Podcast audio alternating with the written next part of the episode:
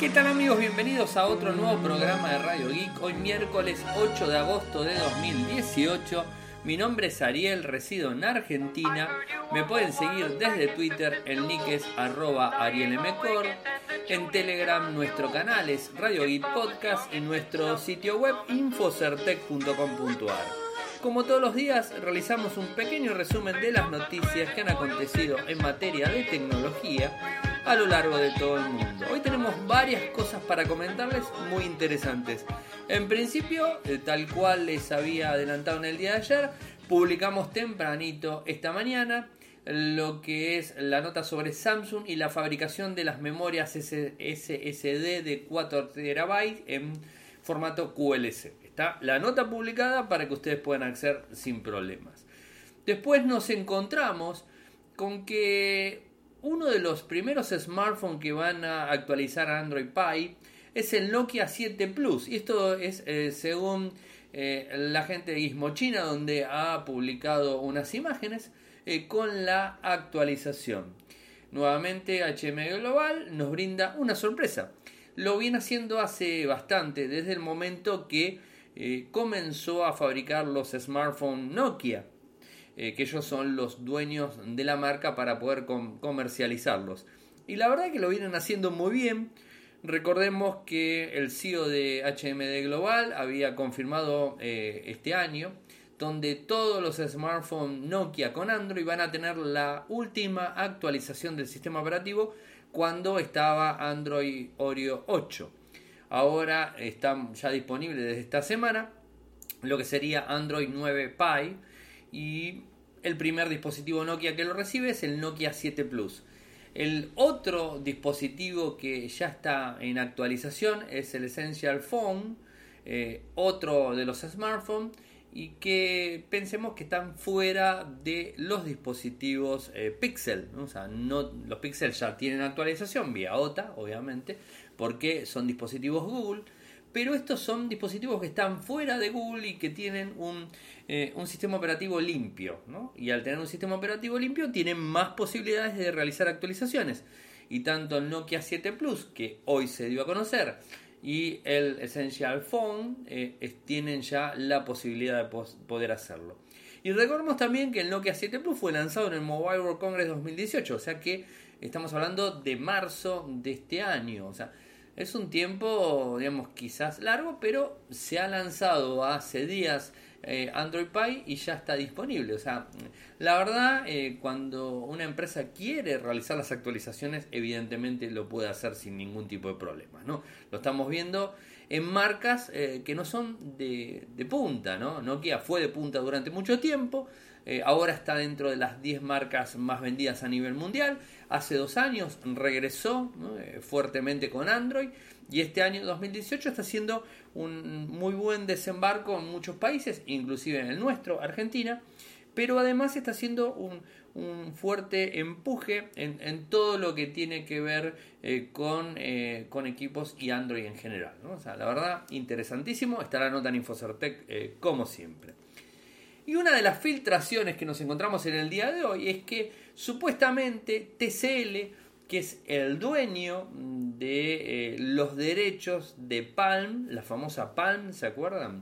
Eh, bueno, la desaparecida Palm, al parecer eh, está sacando un smartphone. Y esto es gracias a mm, dos filtraciones. Por un lado tenemos al FCC y por el otro lado a la Wi-Fi Alliance, en donde tenemos información específica de un, smartphone eh, que sería eh, basado en Android. ¿Eh? TCL es otro de los fabricantes muy parecido a HM Global, es una empresa que ha comprado por ejemplo BlackBerry, la marca BlackBerry, y también compró la marca Palm en el 2015. Compró los derechos. Palm se la vendió a HP y HP se la vendió en el 2015 a TCL. Hasta este momento no había ningún avance, bueno, ahora sí tenemos avances y el número de modelo de, smartphone supuestamente es el PBG100 y que tiene algunas características eh, muy similares al BlackBerry. Podría tener un micro 635, un Snapdragon 635. La información que podemos acceder desde Wi-Fi Alliance es que va a tener Wi-Fi BGN, una frecuencia de 2.4 GHz, no va a soportar las últimas conexiones en Wi-Fi en 5 GHz, que es la más moderna, eh, con lo cual nos, damos eh, a entender eh, que seguro, seguro sería muy similar a los equipos BlackBerry que hoy conocemos, el K1 o el, el K2. Y por el otro lado también vemos que tiene sistema operativo Android, la versión es la 8.1. Mucha más información no hay, esta filtración es del 8 de junio de este mismo año. Palm Ventures Group, esto sería el PBG 100 eh, y la categoría de phones. ¿eh? O sea, esto es lo que estamos eh, viendo en el lugar y, tiene bueno un certificado de ID y, está disponible desde lo que sería y-fi.org. En Infocertec tenemos la nota publicada con la imagen, así que lo pueden ver directamente. Y una de las noticias que sí son oficiales y que hoy les podemos comentar es que Qualcomm sacó otro eh, nuevo microprocesador de gama media, pero este es el Snapdragon 670, pero este microprocesador tiene una particularidad, basa eh, su arquitectura casi casi completa en la línea 700. Es decir, vendría a ser un modelo 700 capado o reducido en prestaciones para que sea de gama media. Eh, más allá que va a ser más potente de todos los 600 que están dando vueltas ahora. Bueno, este es el 670, pero claro, el 700, 710 está orientado a la gama media premium que lo vamos a ver en este tiempo. ¿no? El 670 ya está siendo enviado a los fabricantes, ya ha sido enviado a los fabricantes, con lo cual veremos muy pronto algún, este, algún equipo con, este, con este microprocesador. Eh, el SOC es como les dije. Cuenta con dos núcleos eh, eh, Kiro de 360 de alto rendimiento, con una velocidad de 2 GHz, más 6 núcleos ARM Cortex A55 de alta eficiencia, hasta 1.7 GHz. El proceso de fabricación es de 10 nanómetros, o sea, ahí tenemos una gran ventaja. Es el primero de gama media que tiene Qualcomm, eh, que va a tener 10 nanómetros. Un GPU Adreno 615, o sea, el, casi el máximo en, la parte gráfica. El modem de Qualcomm Snapdragon X2 LT, o sea, muy rápida la velocidad que va, que va a llevar adelante. Va a soportar cámaras duales de hasta 16 megapíxeles eh, y 25 megapíxeles en configuración única. Grabación en 4K a 30 frames por segundo, además de soportar grabación lenta compatibles con pantalla Full HD+, seguramente OLED sin ningún tipo de problemas, eh, DCP Hexagon 685 y mejora el, procesamiento neuronal para todo lo que tiene que ver con la optimización de la inteligencia artificial. O sea, un microprocesador terrible. Y lo que está haciendo Qualcomm con este, con este equipo en sí, con este micro en sí, es reducir las prestaciones del 700. Y además, eh, por lo que pudimos ver, el fabricante que lo va a poner en el, en el smartphone le puede eh, eh, digamos este reducir de las prestaciones que acabo de brindarles que está publicado obviamente en Infocertec con el enlace en Qualcomm eh, puede bajar un poquito, o sea, es decir, jugar un poco con las prestaciones del microprocesador, ¿no? O sea, no darle tanto rendimiento, no sé para qué, pero bueno, eso se puede hacer. interesante, o sea, Qualcomm nuevamente eh, avanzando en, todo esto, o sea, que, lo viene haciendo muy bien. Eh, ustedes saben que Qualcomm a mí me gusta mucho en microprocesadores, más allá que me gusta los micros, eh, los Kirin. o sea, en orden de, gustarme los microprocesadores, tengo a Qualcomm primero, que en definitiva es digamos, este, la marca de microprocesadores más utilizada en, en móviles de todo el mundo. Después viene Samsung con Exynos. Eh, después tenemos a MediaTek, Kirin. O sea, Kirin está, a mí me gusta más Kirin que MediaTek. Y después viene MediaTek eh, y todo lo demás dando vueltas por ahí, ¿no? Eh, TSMC como fabricante de SOC también está disponible, que fabrica los, los A ahora de la gente de Apple. Pero realmente, como les dije, Qualcomm, Exynos, Kirin, Mediatek. Esos son mis, mis cuatro eh, puestos en general de microprocesadores. El que no entiende mucho esto dirá, ¿este de qué está hablando? Bueno, estoy hablando de microprocesadores que a veces no le prestamos tanta atención, pero lo estamos usando de forma constante en nuestro smartphone. Y además de, Qualcomm, les tengo, eh, digamos, una, no es una novedad porque todavía no lo es, sino es un rumor. Lo que sí está confirmado de este rumor es que el próximo 10 de septiembre a las 9.10 de la mañana, horario de San Francisco, eh, se va a estar realizando un evento de Qualcomm, en donde posiblemente, después de dos años, Qualcomm eh, modernice o digamos le pegue un, upgrade al microprocesador para lo que serían eh, los watches, los relojes inteligentes. Según lo que se habla, eh, estaríamos este, mm, digamos, este, esperando el lanzamiento del Snapdragon Wear 2100. Hoy por hoy, el microprocesador que tiene Qualcomm es el 1100 un microprocesor que ya tiene su tiempo y que no es del todo potente, que está basado en una arquitectura SOC del 400 eh, para smartphone en sí, es de 28 nanómetros. Eh, la verdad, muchos smartwatch están esperando los 10 nanómetros, ¿no? O sea, eh, o sea, si no los 10, no 28 específicamente, ¿no? Está bien que, mm, digamos, este, todo lo que tenga que ver con reloj inteligente, eh, digamos, e, es un mercado también reducido, no todo el mundo quiere un reloj inteligente. Muchos utilizan las banditas, la Fit, Fitband o lo que sea, ¿no? De cualquier marca, sin importar. Eh, y bueno, o sea, quizás no tanto relojes inteligentes. Que, bueno, hay, hay bastante eh, dando vueltas, pero digamos, este, se necesita un upgrade. Los fabricantes como la gente de Samsung utiliza sus propios micros, bueno, la gente de Huawei y, digamos de alguna manera eh, Qualcomm eh, quiere avanzar un, poquitito en esto porque la verdad que le hace falta realmente avanzar. Así que lo único que tenemos en, en, concreto sería el 10 de septiembre, 9.10 hora AM de San Francisco, Estados Unidos. Y además, otro de los rumores que se habla es de que este microprocesador estaría a punto de ser lanzado con el Google Pixel Watch. ¿eh? Esto es, un poco lo que se está hablando, el Snapdragon Wear 3100. ¿eh? Esto es eh, por ahí dando, dando vueltas y esperemos que mejore muchas de las prestaciones que, tenía los, el 2100 en general. Que se hizo un pequeño refresh al 2500, pero que no termina de ser un 2100 algo, algo mejorado, ¿no? O sea, no, no hay gran, gran movimiento. Y después de hablar de filtraciones, de rumores y todo eso, tenemos eh, algo relacionado a Snapchat.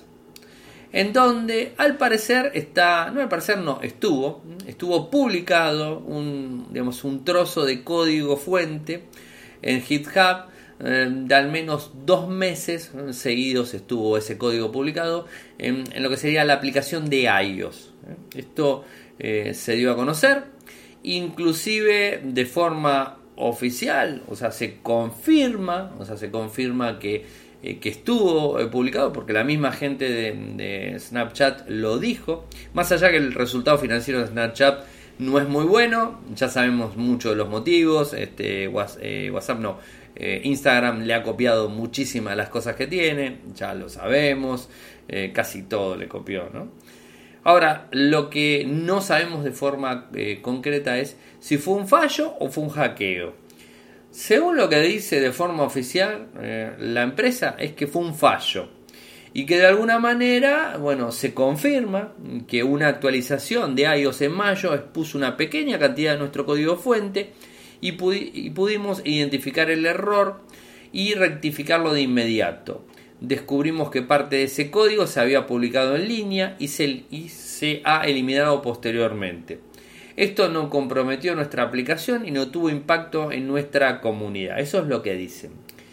Eh, pero la realidad es que parece que fue lo no oficial, es que eh, se lo robaron, o sea, le robaron el código y supuestamente el que lo subió a GitHub eh, pertenecía a la cuenta I5XX, eh, Caleb Al-Sheri, así sería el, nombre. Eh, vive o está ubicada esta cuenta de un usuario en Arabia Saudí y está además este, vinculado también a lo que es el negocio en línea de desbloqueos de cuentas en iCloud, eh, tarjetas, ventas en, de iTunes, desarrollo de software y un poquito más dando vueltas. Y según lo, que sabemos, eh, Snapchat hizo una reclamación a lo que sería la DMCA, a la ley de derechos de autor de la era digital. Eh, y esto viene de, parte, esto no, se puede negar, lo hizo Snap Inc., o sea que es Snapchat directamente, y que lo hizo el 2 de agosto, y la información este, estaba abierta ya desde el 24 de mayo, es un tiempito bastante largo, estuvo disponible, pero bueno, ya eliminaron la información, o sea que la filtración, filtración, hackeo, lo que fuera, ya está totalmente eliminada. ¿eh? Eh, y bueno, veremos este, cuál es. Inclusive GitHub sale a hablar de todo esto, sale a hablar eh, en, un, en un comunicado, así que les voy a poner el enlace para que puedan tenerlo y encontrar más información al respecto. Igualmente sabemos que Snapchat ya, no, está muy bien que digamos, ¿no? O sea, pero bueno, es lo que hay. Tenemos una novedad para los que nos escuchan en España, un smartphone que llega al mercado español, el Xiaomi Mi 8, mm, va a llegar de 64, de 128 y el valor inicial son 499 euros. De alguna manera, la marca china quiere empujar fuertemente en el mercado español y, tenemos, eh, por ejemplo, que los valores disponibles, el de 6 GB de RAM con 64 de almacenamiento, 499 euros, el de 6 GB de RAM con 128 GB de almacenamiento, 549 euros, un valor, digamos, este, alto, pero estamos hablando de gama alta en el smartphone, eh, en 200, 300, eh, bueno, 200 vamos a poner como promedio eh, euros por abajo de lo que sale de otras marcas. ¿no?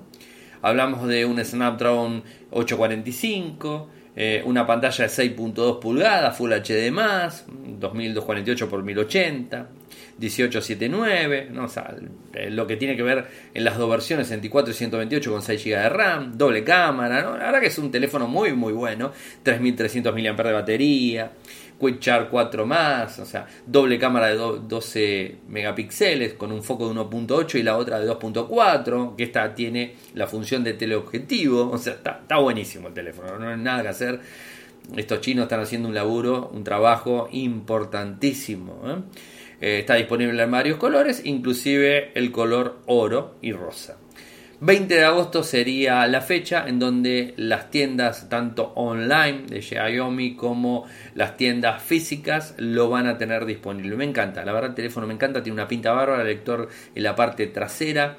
Eh, me parece que van por todo, estos muchachos van por todo, o sea, y van por Samsung. ¿eh? Creo que van por Samsung eh, y si sigue así la historia entre, entre Huawei y Xiaomi, lo van a terminar pasando el largo a Samsung. ¿eh?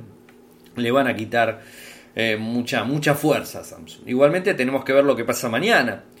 Recuerden que mañana se viene el Samsung Galaxy un Package 2018. Esto es a las 11 horas de Estados Unidos, Nueva York, el 9 de agosto mañana. Eh, vamos a estar siguiéndolo. O sea, ya hemos publicado cómo, cómo seguirlo. Lo pueden hacer desde Facebook en lo que sería la fanpage, eh, la fanpage Samsung Mobile. Eh, el evento también va a estar en Twitter, livetwitter.com barra un package. Eh, varios lados. La página de Galaxy, newsamsung.com barra global barra Galaxy. Les voy a publicar todos los enlaces para que mañana lo puedan estar siguiendo en vivo sin ningún tipo de problemas. Nosotros también lo vamos a estar realizando.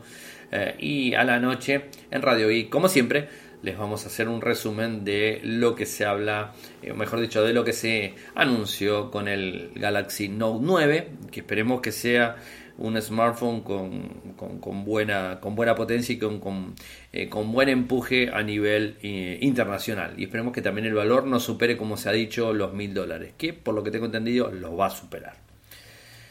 Hoy no tenemos columna de Seba. De cualquier manera, le agradecemos a Seba. Problemas laborales, temas laborales, no pudo grabar la columna, así que muchas gracias Seba como siempre.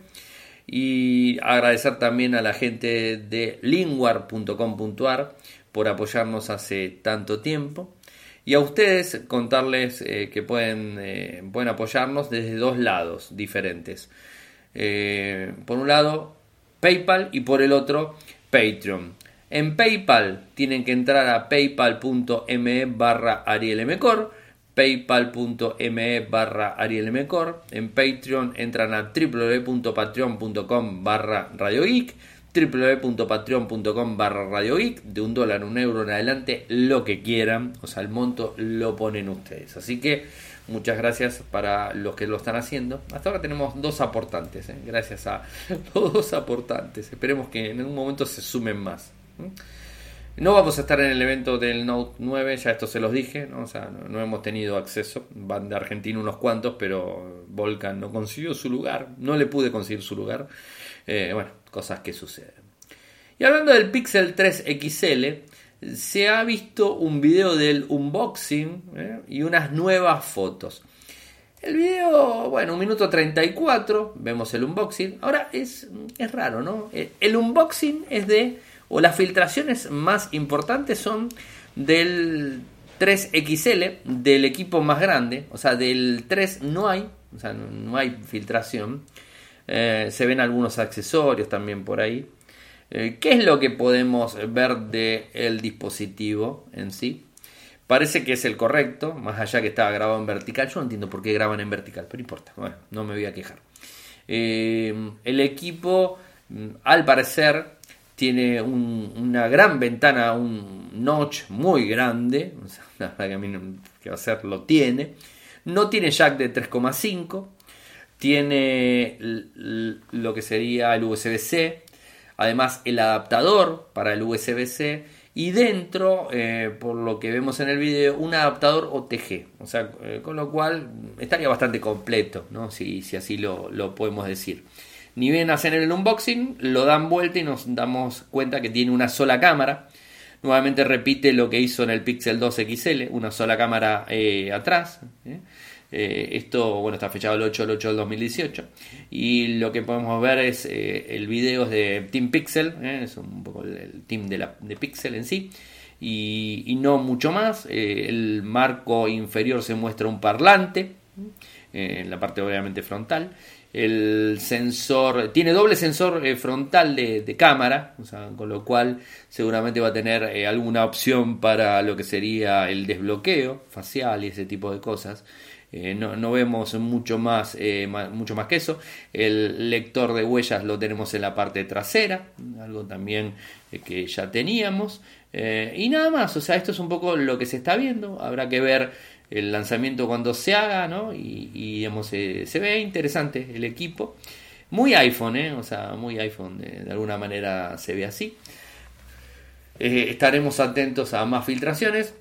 Les voy a poner el enlace con el video para que ustedes puedan ver. Y algo que llama la atención, y con esto cerramos el programa de hoy, más allá de que les cuento que estuve en dos eventos, o sea, te los cuento antes.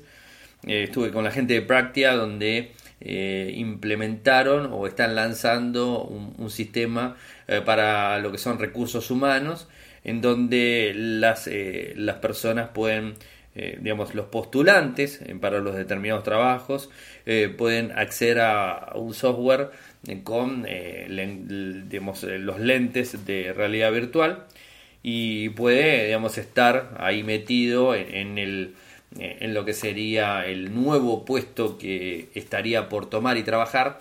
Eh, se habló mucho de lo que tiene que ver eh, con el, el, tema puntual de las determinadas entrevistas que se van haciendo hasta que la persona va realmente a las oficinas o va realmente al lugar, al puesto donde sea, para conocer en dónde va a trabajar. ¿no? Entonces, de esta manera, con este sistema. Mañana les voy a publicar el video para que puedan acceder y todo y puedan enterarse bien de todo esto. Más allá del video, lo que es eh, también, eh, eh, digamos, este, el informe completo. en donde la idea principal es que puedan conocer de primera mano y en primer momento cuál va a ser el puesto, dónde van a trabajar y todo eso, ¿no? Entonces es como que le brinda un plus a todo lo que tiene que ver con eh, con las cuestiones del de, eh, nuevo postulante. Está bueno por ese lado. Y después estuve eh, en un evento apertura, se realizó la apertura de las oficinas de Axis Communication aquí en Argentina. es un, bueno, Axis seguramente lo conocerán. Es una empresa que se dedica a, cámaras, en general a cámaras de videovigilancia y todo lo que tenga que ver con seguridad en sí. Estuvimos en las oficinas de Argentina, en Puerto, Puerto Madero.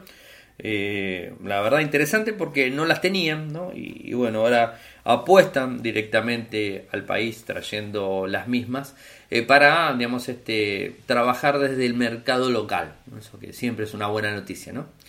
Eh, si bien no son muchos los puestos de trabajo que van a tomar en principio, son tres, pero la idea justamente es que, que se pueda hacer capacitación desde aquí, que se puedan eh, los eh, clientes puedan, eh, los clientes corporativos obviamente puedan probar todas las soluciones desde las mismas oficinas, se pueden hacer training y muy pronto también desarrollo local. Es un poco lo que, lo que estuvieron haciendo. Fíjense que hoy en, Instagram, en Twitter, estuve publicando de un evento y del otro. O sea, en vivo por un lado y por el otro lado, digamos, fotos, videos y ese tipo de Así que eso lo siguieron por ahí. Y ahora sí, con el tema que voy a cerrar el día de hoy. Nuevamente, y por más que lo discutamos y, nos peleemos, eh, usuarios de WhatsApp, usuarios de Telegram o lo que fuera, y miren que no menciono Signal, WhatsApp no es seguro, no hay vuelta. ¿eh? Hoy se dio a conocer eh, una forma de saltar el cifrado que utiliza WhatsApp y no solamente saltarlo para leerlo, sino que además se salta, se lee y se puede editar. O sea, puedo editar el mensaje que le voy a mandar a otra persona. Eh, y, la verdad que esto es grave. Este, este problema de seguridad lo, publicó la gente de Checkpoint eh, y lo bautizó como Fakes Up. O sea, este sería así. Y permite al atacante modificar mensajes enviados en un grupo o en una conversación privada. Esta vulnerabilidad permite tres tipos de ataque diferentes. La compañía publicó un video, se lo vamos a, poner para que lo vean, en donde eh, el primero consiste en editar el mensaje de una persona ¿eh? Eh, para hacer ver al receptor, perdón, ver al, receptor que el emisor escribió algo que la verdad no hizo. O sea, no lo dijo ni nada. O sea, decir, Toma posesión y lo envía. El segundo es citar un mensaje como respuesta a una determinada conversación del grupo y que parezca que proviene de otra persona del mismo grupo. O sea, es, un problema esto, ¿no? O sea, te haces pasar por otra persona y haces, generas un problema en ese grupo con todo lo que esto puede llegar a ser. Y el tercero, eh, que, que, bueno, no es, no es un punto menor, enviar un mensaje a un miembro de un grupo y que parezca un mensaje grupal, pero en realidad solo puede verse por ese miembro, ¿no? Y que la misma respuesta eh, escrita por el receptor eh, lo van a poder ver todos. Es decir, si imagínense posibles reacciones, imagínense posibles problemas, ¿no? Es decir, yo le mando un mensaje en el grupo a una persona diciéndole, mira, están diciendo en el grupo que vos sos tal. Entonces vos me contestás, eh, contestás pensando que ese mensaje fue al grupo y no fue al grupo, fue una persona y de repente insultaste a todo el mundo y todo el mundo se dice, eh, pero ¿por qué insulta a este, este, tipo o esta, esta, mujer? Porque está insultando si nadie le dijo nada. Claro, porque realmente la única persona que vio el mensaje fuiste vos. Entonces contestás pensando que ese mismo mensaje fue enviado a todas las personas y es mentira y genera un conflicto, puede ser grande, chiquito, mediano, depende, ¿no? La verdad que complicada la situación, ¿eh? o sea, complicadísima la situación.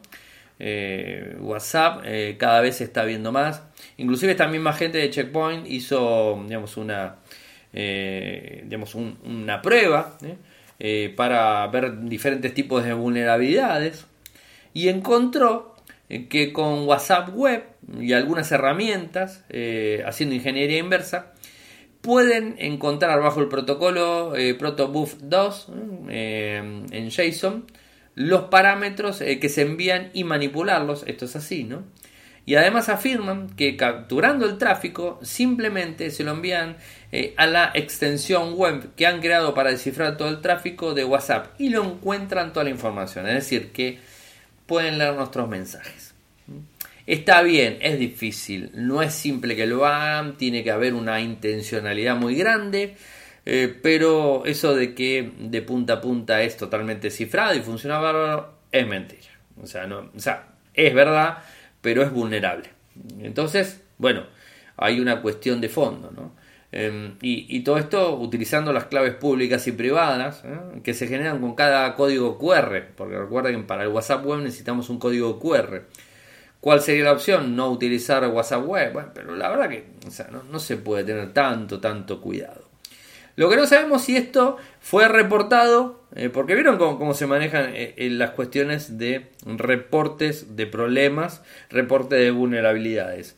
Éticamente lo que se hace es, cuando se encuentra una vulnerabilidad, es avisarle al desarrollador para que el desarrollador lo arregle, lo solucione, se le informe y entonces si pasa determinada cantidad de días, que son 30, 40, ahora no recuerdo los días exactos, y si no se hizo la modificación, ¿qué es lo que hace eh, esta, esta persona? Directamente, pum, eh, agarra y lo publica, que es lo que está haciendo ahora. Evidentemente, Facebook WhatsApp no hizo las correcciones correspondientes y los muchachos han publicado un video y contaron cómo es la vulnerabilidad.